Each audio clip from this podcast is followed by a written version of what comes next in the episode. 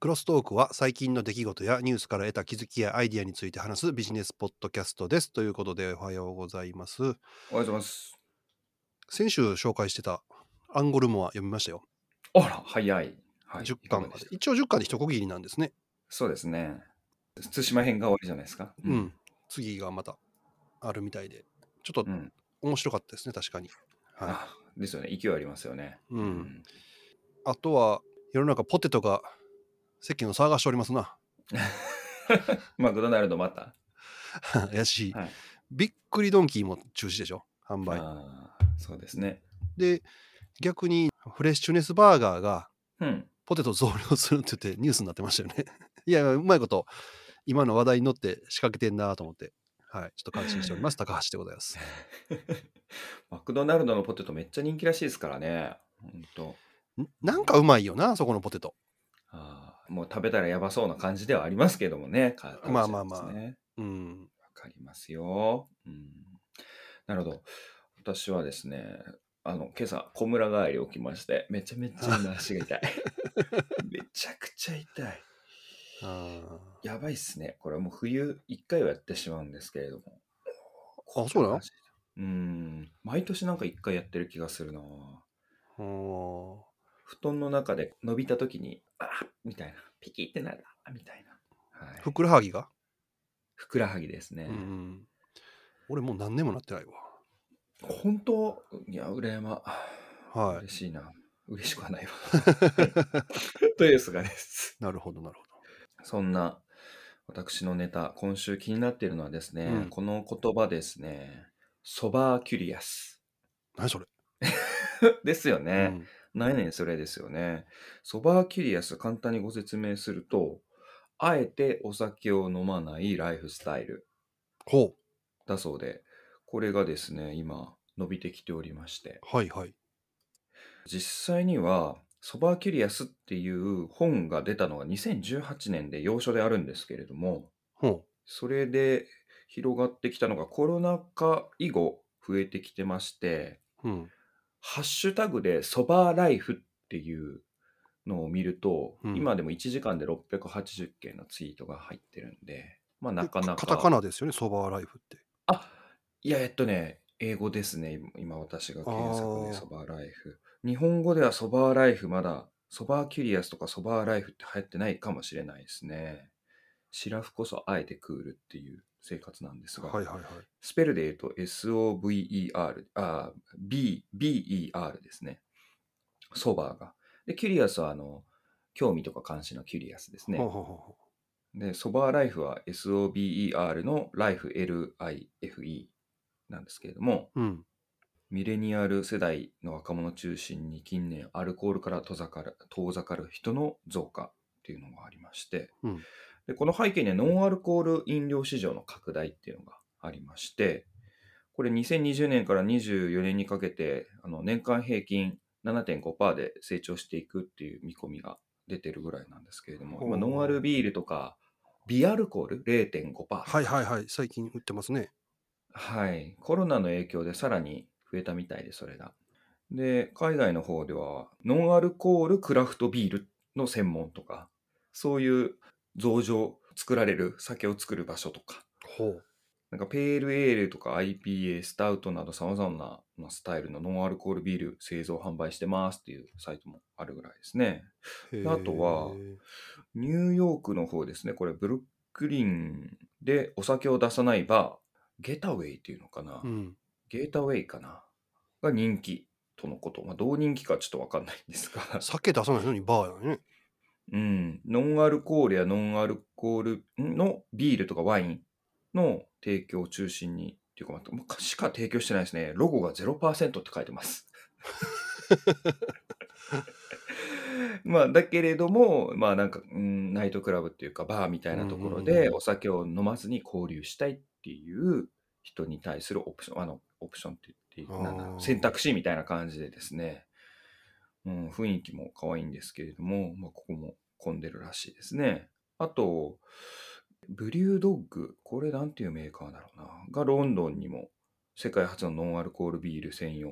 バーオープンしてますね。うん。俺あの、梅酒ってあるじゃないですか。はいはいはいはい。あれもだからノンアルコールでしょ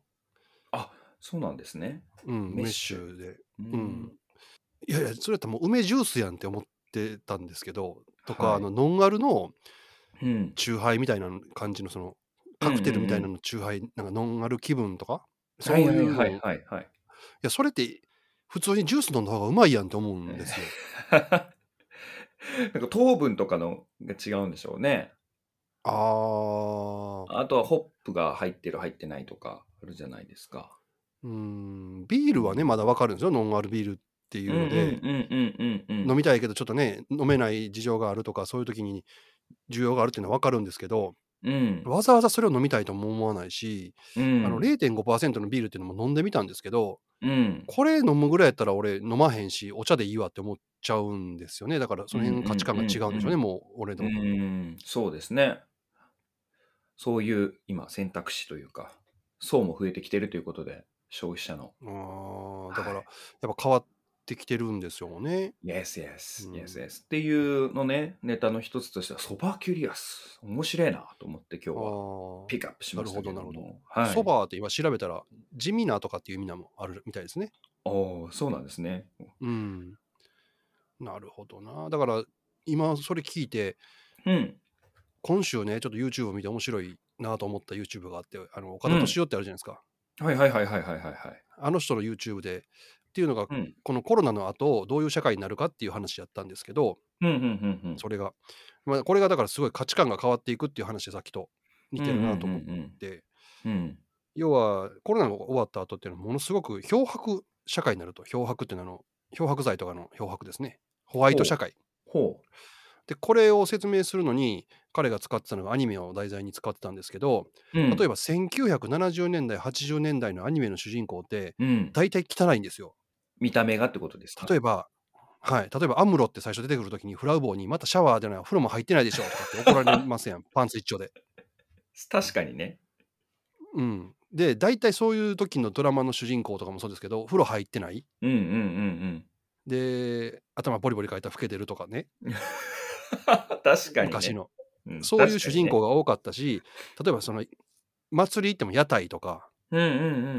んそういうのもすごい多かったし、うんうん。本当王将とか、うんそういう町の中華料理屋とかでもお皿なんかちょっと黄ばんでるとか、ちょっと欠けてるとか、うんうんうんうんうん。そういうのは当たり前やったじゃないですか。うんうんうん。でも今2020年もに入って、うん例えばそのどんなアニメの主人公でも絶対小綺麗なんですよ。例えばそのかまど炭治郎とかってあれ大正時代の話なのにうん。綺麗な服着てるじゃないですかあれうん。まあ、眉毛も綺麗に整えてますしね。整えてるし。ね例えば呪術廻戦のあのいた虎杖君とかもおしゃれな格好してるじゃないですか学生服で絶対汚いやつっていないんですよ、うんそうですね。確かにう ね。ん、うん。でアイドルとかもね昔はそのマッチとかトシちゃんとかでもね水泳大会出て脇毛出してたんですよバーって、うんうんうんうんでも今 BTS とかでもツルツルじゃないですかみんなうん。うん。まあ、毛がない男子の方がなんかもいういですそねのツルツルテカテカって感じじゃないですかだからもううんそういうふうにして価値観が変わってて、ね、この価値観が変わったっていうのはどういうことかっていうと昔はその汚いものとかうん汚れてるとかそんなんがあっても本質が素晴らしければいいとかうんうんうんうん逆にその汚いものの中に本物があるんやみたいなうんうんうんうんその見た目に騙されたらあかんっていうか惑わされたらあかんみたいな価値観やったのがうん今はもう美しいものこそが正しいっていううんうんうん価値観になってるだから食べ物も写真に撮るしうんうんうんうん美味しそうに見えるものが美味しいんであってだから美しいものが正しくて正しいものは美しいというなんかこの流れに変わってるとうんうんうんうんなるほだどから俺らの言葉遣いそのもう50年50代とか60代とかのおっさんはもうクズとかアホとか言ってるけど実は愛情あんねんでみたいな話やけどうん今の子らってそれは通じないんですよねもうそういう汚い言葉使ってダメみたいなうんうんうんうんそうですね信用度減りますねそういはうい子らにそういう話するとうんお酒飲まないとかっていうのがそういうところにちょっと通じるのも ありそうな気がして価値観がやっぱあー全なるほどね然変わってきてんだなってそそれがコロナになってさらに進むっていうのはさっきの漂白社会とかホワイト社会って話だったんですうんようね。んうん確かにね公衆衛生も美的なものも含めてそうですねそういう像になってますよねうんなるほいどやー面白いでもそういうのが出てくるんですねこれから。そういうことなんですよちなみにここのソバーキュリアスの世界で、はいえーお酒を断つためのキャンペーン、ドライジャニュアリーっていうのがありますで ので、1月はお酒を断つキャンペーンをやってらっしゃるそうですよ。うん、僕は参加しません。 あー面白い。はい、はいということで、こういうトレンドもあるということで、ね、なる前ほど。紹介したのはシニカルでしたっけ今、エコ割とか言って、ね、コンビニとかもやりだしました。ああ、ああいうね、先に消費をどうするかっていうのもあるように、いろんな今、やっぱ増えてきてますね、と思いました。はうんいなるほど。私はあの、ツイッター社がまた、ゲーム関連のツイートランキングっていうのを発表した話がありまして、おうおうおうなるほど。過去に何回かその、検索ランキングとかってやりましたけど、はい。あれって日本ってやっぱ圧倒的に、あの、スイッチのゲームが多くて、あつ森とうんか、うんうんうんうん。あ、そう、モンハンああ、モンハンね。うん、とかっていうツイートが多かったんですけど、このツイッター社が出した、これ、うんあもちろんあのアメリカの本社の方のやつなんですけど、原神ですって、一番。ほう、有名ですね。うん、世界で原神ね最もツイートされたゲームは原神ですっていうので発表されてましたね。うんうんうんう。うんん。ゲームに関するツイートってね、実はね、日本結構多いんですよ。ほう、そういう使われ方してるんですね、やっぱり。はい上位4カ国かな、これ。日本、うん。うん。アメリカ、韓国、タイ、ブラジルっていうのがそのゲームに関するツイートが多いんですって。うーん。うん、日本、アメリカはわかるけど、タイとかね、ブラジルとかやっぱゲーム好きな人多いんですね。ああ、確かにね。というか、まあ、ツイッター使ってる世代とリンクしてるってことなんでしょうかね。ああ、それもあるんでしょうね。なるほど。で、え世界でゲームでに関するツイートは24億件で、ーうん。前年比14%増加ですって。ほう、前年比ということは、コロナ直撃中よりもさらに増えてるってことですか。うん。だからゲームする人も増えてんのかもしれんね、こいれ。やはー増えてるでしょうね。その今、ツイッターでゲームの話出ましたけれども、エーペックス私やってるじゃないですか。うんうん。エーペックスの投稿って1時間あたり400とか500とかあるんですよね。うん。その中で最近増えてきたのが、エーペックス婚ああ、結婚結婚しました。うんうん。めちゃくちゃ多い。確かに。それは見る気がするな。週に1件は見ますね。えー、うん、であと匂わせ的な投稿とか知り合い同士とかでも、うん匂わせ的な投稿とかエイペックスで知り合って付き合ってますみたいなのいますもんね。はあ。うん、それは APEX じゃなくても俺も見るもんな。確かに。 ですよね。ゲームで知り合ったうん、方と結婚することになりましたみたいなのは。ねうえ、ん、そう見でるす見よる。ね。そうか私、エイペックスのばっかり見てるからそうですけれども、確かにで増えてきてますね。はあ。原神ってこれアメリカのゲームなんですかねアメリカ初の。アメリカかな、これ、うん香港とかあっち系じゃなかったかな。ああ。日本のゲームもね、俺知らないけど、アンサンブルスターズフェフェイト、あグラフェンイドオーダー。とはもともとアニメじゃないですかね。昔からあるうんアニメですね、確かね。あと、プロジェクト世界。これ聞いたことないな。で、あとは知ってるのは集ま、集まりとか、集まれ動物森とか、ファイナルファンタジーっていうのが入ってますよってことで、ゲームもね、結構10位のうちに、1、2、3、4、5個入ってるから、結うん構、ダメやダメやと言われながらも、日本のゲームも結構入ってるね。なるほどね。うん。アンサンブルスターズ、それ、あれじゃないか、女の子向けのやつじゃないかな。なんか男の子がいっぱい出てくるやつじゃないですかね、確かね。うーんやっぱ原神、中国のゲーム会社ですね。あ、そうですか。なるほど、なるほど。うんこれでもね、始めるの無料やし、すごい、一時やってる人多かったですね、確かに。うん、秋葉原とかでいまだにこれ広告とかやってますね。あーあと、山手線山手線の広告も出てますね。あーいまだに。まだ出来上ができて、リリースが2020年の9月28日って今検索したら出てるんで、うんま、だ1年ですね。なるほど。うんでこれに付随してね、あの、セスやってるじゃないですか。はい。あ、セスネタセいいスやってて、ですねついにあの、プレイステーションの VR が新しいの出るみたいですね、今年おついに。素晴らしい。面白そう。触覚フィードバック機能とか出るみたいですよ。ついてるみたいですよ。あら、あら、今あるじゃ あ、あの、VR は、あれですね、中古で打って、 プレステ版うのん、い方に乗り換えちゃおうかな。うん。や、でもこれは、ものすごく良ければ、今ね、メタバースがどうのこうのとかつってるんで、うん、試したいですね、また。うん、広がっていくあれになるかもしれないし、まあ、出たらちょっと欲しいですね、これ。うん以前、数年前ですよね、オキュラスクエスト2、2人でうん。試してみようっつってやったのもね。あれからどれぐらい進化したかがちょっと触覚フィードバックとかだと何が違うのか確認したいですね。もうね、片面あたりの解像度自体がね、2000×2040 とかで、フレームレートも90とか120出るみたいなんで、それだけでも全然違うと思うんですよ。もうああ、全然じゃあ映像体験違うってなると没入感が違いますね。うん、だって、オキュラスも、何回やってまたドット見えるやんか。うん、見えますね。うん。まあ、元映像にもよりますけど、確かに見える。うんうん。でも、それがちょっと見えちゃうとね、どうしても、ちょい冷めあます、ね。映像って、うん、うんなるけど、それがないっていうのが面白いな。やばいです面白ね。そうやなとかうん、期待が持てるのと、あとコントローラーも一緒にはあの発表されてまして、うん。結構変わった形の、コントローラーで。うん、チェックしてみます。面白いですよ、これ。なるほど。はせい、だからもう発売するみたいが楽しみや。いつ頃なんですかそれもまだ発表、に2022年以降に発売って書いてあるから、あじゃあまだわかんないんですね。わかんないですけど、でもうん今年発売してくれたらな、これは面白そうやなっていう、すごい期待ができる、一番今欲しいものかな。なるほうど。ん、今年も暑そうですね。じゃあ僕、セス関連絡めちゃっていいですかはいはいはい。実はセスで BMW がボタン一つあで見色たが変わ見ました色が変わる車。すごいっすね、これ。うんまだこれ販売予約とかはやってないみたいなので、こうコンセプトカーというかフラグシップじゃない、なんなんて言ったらいいんですかね、コンセプトカーになるのかな、うんみたいなんですけどね、ボタン一つで色が変わる車。かっけー。めっちゃかっこいいままさかあね、今白と黒しか変われへんみたいやけど、そうですね、インク技術の応用みたいな感じですもんね。うんうんすごいよ、あれい。やー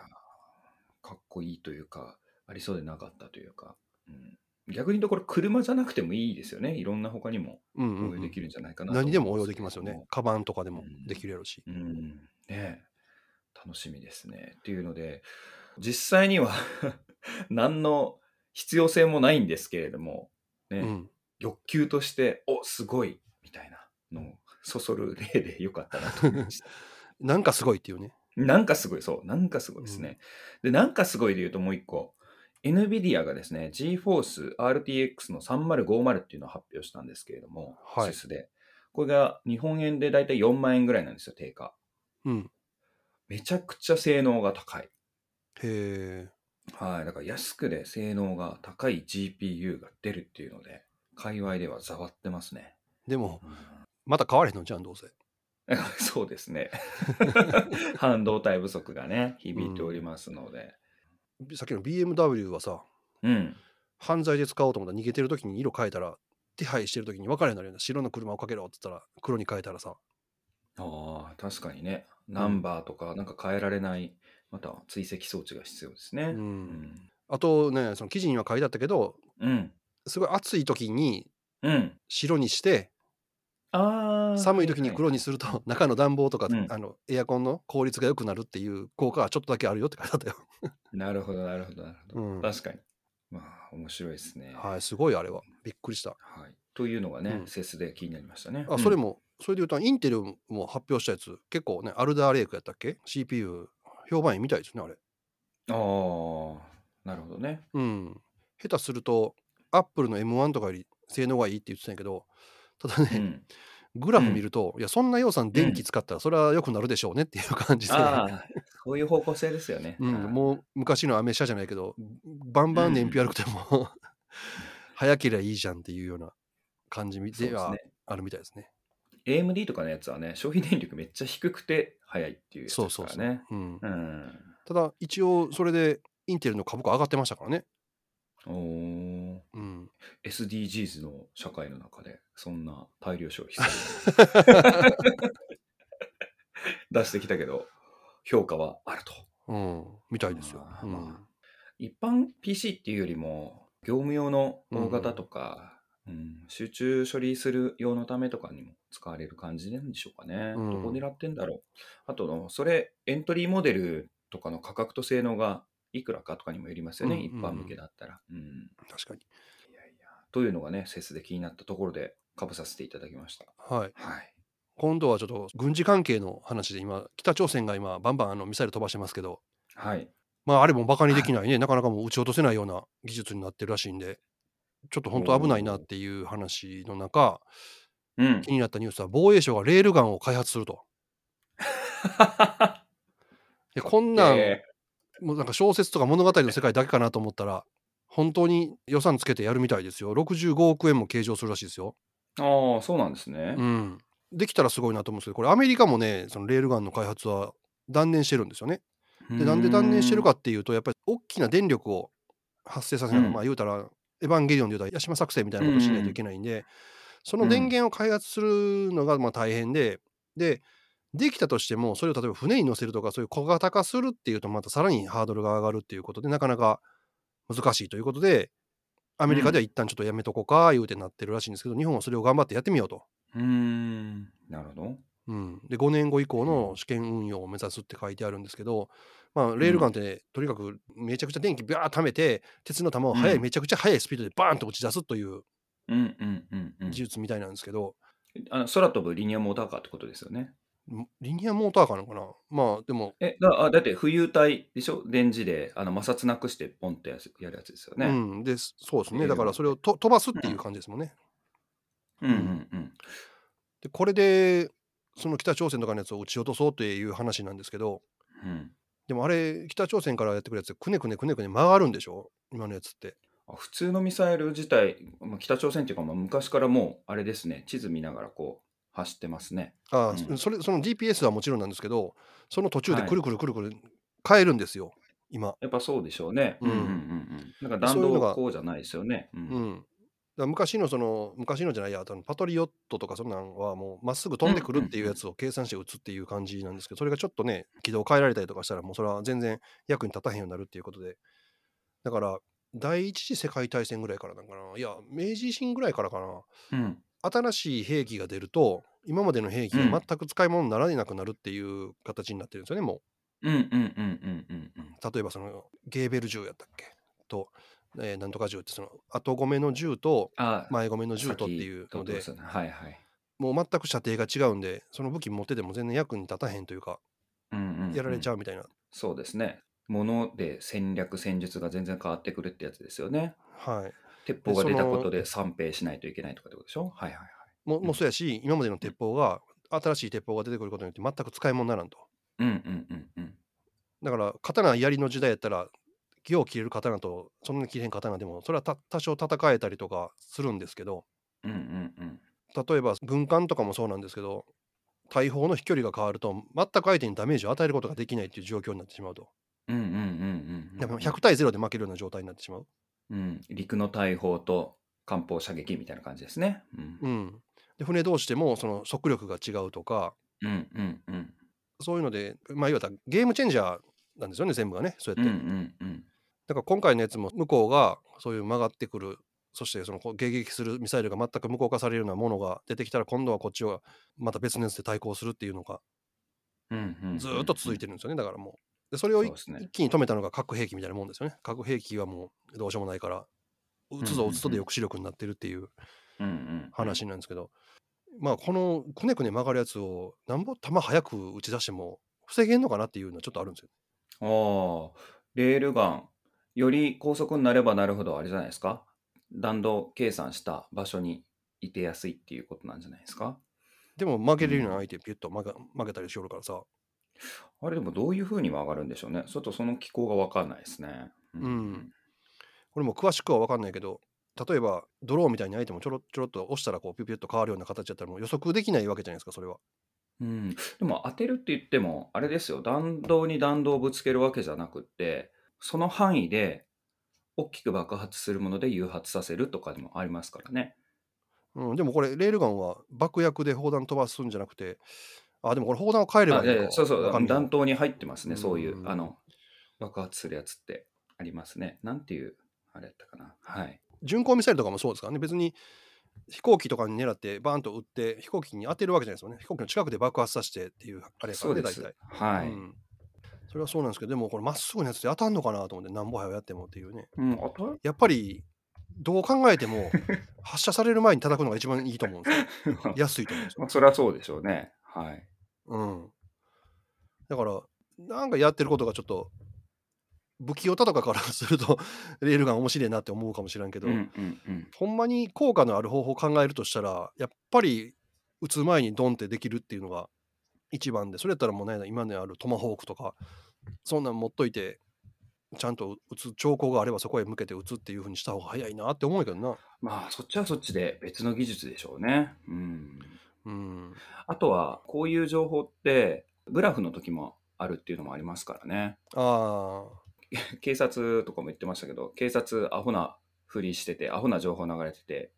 なんや、違うとこ操作してるや、みたいななってても、実は裏では全然本当は違うことやってるとか、あ、ああ、なるほど、ね。あるので、うん、だから、レールガン、レールガンって盛り上がってるけど、まあ、違う技術、または別にはやってるかもしれないですし、それはちょっとうわんかんないですが、まあでも、面白いですね。レールガンか、うん小説みたいだなだから、EMP とかもね、あれば、そういう操作するんやったら、その電波を遮断しちゃえばうんうんうん、防げるしっていうので、まあ、あの、わかるんですよ。その、こういうことで最終的にもし、もう、前でた叩けなかった、EMP でもダメだったって時に最後のレールガンっていうので、その三段構えとかにしとくっていうのはすごいうんうん意味があるっていうのはわかるんですけど、まあ基本そうだと思いますね。うん優先順位としては俺は敵の基地を叩いた方が早いんちゃうかなと思うんですけどね。うんまあそうなる前に政治でどうにかしてほしいっていうのが本当まあまあもうですよねもちろんそれもせなあかんです ね。うん、前なんか説明しましたよねあの飛行機で飛行機戦闘も EMP ジャミング機が先に飛ぶっていう、はいあれ、うんうんうんああいうのももう当たり前ですからね、まあうん日本はそれ作るの高いななんだなって言われてましたけれどもいやいやいやさっきのゲームチェンジャーでいうと、ね、第5世代の戦闘機って、その第4世代の戦闘機と30対1とかで戦っても全滅させれるって話だもんね。うんうんああそうなんですね、うんそういう継戦能力っていうかまああるんですねもう全然違うみたいですね。うんあちなみにね近くに達して爆発するっていうのは最初に出たやつはね VT 新艦っていうやつがやっぱもうはいはいはいありますね、うん、これも太平洋戦争の前かな太平洋戦争中かうんだから第二次世界大戦とかでもうあったはずなんでこれ多分もっと進化してると思うんですけどで、すよね。だからあの空中戦やる時のミサイルもそうですもんね。別に当てるわけじゃないもんね、あれ。うん、そうですねうん当たるやつもありますけど、そうですねということで急にしかしあれですねレールガンの話出て北朝鮮僕かぶしちゃっていいですか気にうなんってるの、うん、北朝鮮がですね暗号資産はい。 パクってたらしいです。それは知ってるよ、もうそんな のもう。でしょうねっていう。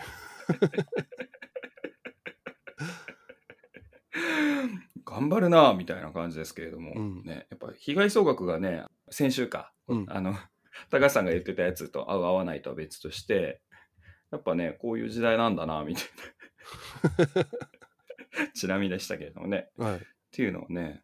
うん、ネタになるでしょうね Windows とかもねコピーして使ったりしてるぐらいですからねよし、うんだってサイバー部隊がおって、バリバリ頑張ってるんでしょ、うんめっちゃいるめっちゃいるめっちゃいる中国もめっちゃいる、うんあとはじゃあ気になるニュースというか今年始めることとしてそれ。うん。面白そうなのがありまして、うん総務省がですねほい。統計リテラシーの向上を目的にデータサイエンスのオンライ講ン座講座俺申し込んだ、それ。おお本当ですか、うんもう申し込もうじゃん誰でも使える統計オープンデータっていうのを開講されていはいるということで、受講料無料うん。 3月7日まで誰でも受講登録できますとのことで、私もこれ、応募しようと思っております。はい。まだやってません。あでも、やっとえきっます。と、1回目の講座の受講期限が1月24日になってたんで、早く登録しないと1回目見れなくなると思うんですよ。うん 送りました。今やります。はいい。。はい、一応登録はもなるうほどねあしてあります。学習時間1回10分程度、週に5から7回ほど、4週間行われるとはい。いうことですね。うん、面白そう。うーん。こういうの、去年もね、こういうのいくつか教えてもらって、登録だけして 見てないっていうのがありますわ。統計はね、必要ですからね。うん。で、オープンデータ使ってうんぬんって書いてあるから、まあね、総務省の出してるデータとかも使えるんであれば、はい。全然面白いですね。うんはい。ということで、これ気になってました。はい。あ登と録、されて俺ま、すね、あれですわ、気になったニュースね、うん。うん。あるんですけど、なんとですね、うん。ウジ虫が戦争に役に立つというの知ってましたまた、また昆虫出たなんとウジ虫がね、負傷した兵士をね、救ってくれるんですよ。あ、あの、腐食したところパクパクするやつですかあれ傷口パクパクですよね。傷口パクパク。はい。を知ってるマゴットセラピーっていうらしいんですけどへえ。そのウジ虫って汚いイメージしか俺もなかったんですよぜゾンビにねひっついてる白い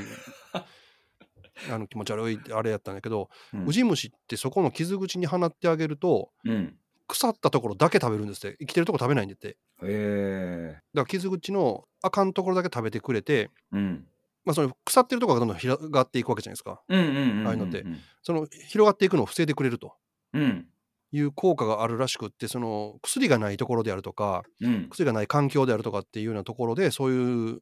まあ、もちろんそのウジ虫もね綺麗なウジ虫じゃないとダメみたいなんだけどうんうんうん使うと非常に安価にうんそれ以上の傷の悪化を防げるということがあるらしくてうん注目されてるんだって。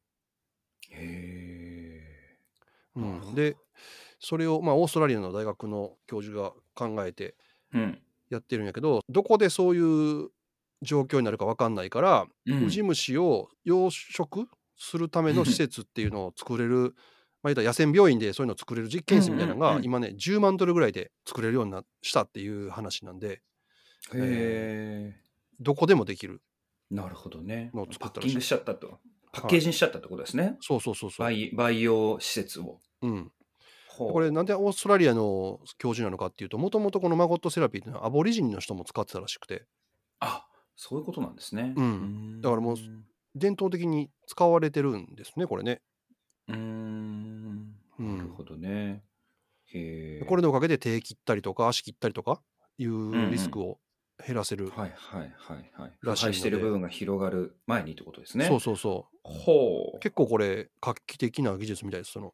それとね困っているところに関しては、う。なるほどね。うん、すいやごいこすんごない役に立つねんなと思ってすごいんですけど、どれぐらい需要あるんでしょうね。いやまあまあまあねそういうとこ ろでどういうところですか、それ。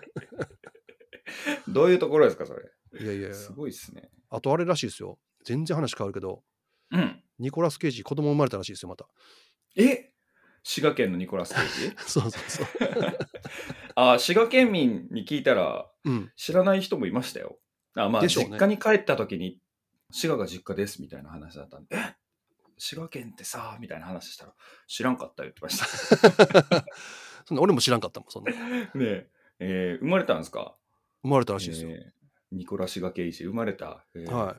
しかもねその赤ちゃん生まれたニュースでいくとねスペインでねうん。